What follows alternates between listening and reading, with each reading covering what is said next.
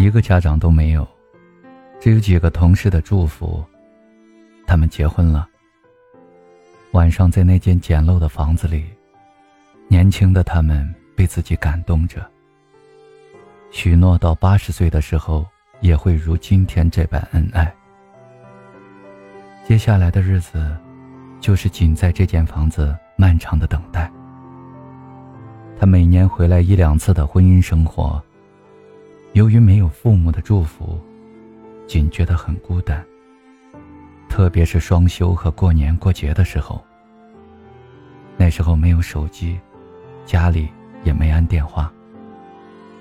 他在大山里跑，往往一两个月都没有消息。由于没有修房子的经验，房梁用的角钢没有趴着放，凹槽是翻过来的。所以每到下雨的时候，雨水会顺着角钢凹槽漏到屋子里。仅总是半夜起来拿着盆子接雨水，看着一盆子的雨水接满了，又换一个盆子，然后倒掉那一个盆子的雨水。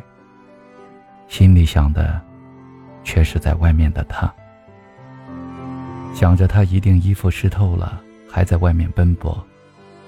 晚上有没有地方？换一件干净的衣服。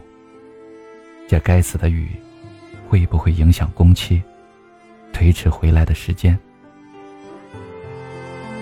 很多年过去了，锦早已经不再想起他，甚至不提醒，已经忘记了那段在一起的历史。可是每到下雨的早上，醒来的时候，锦的心里还是一惊。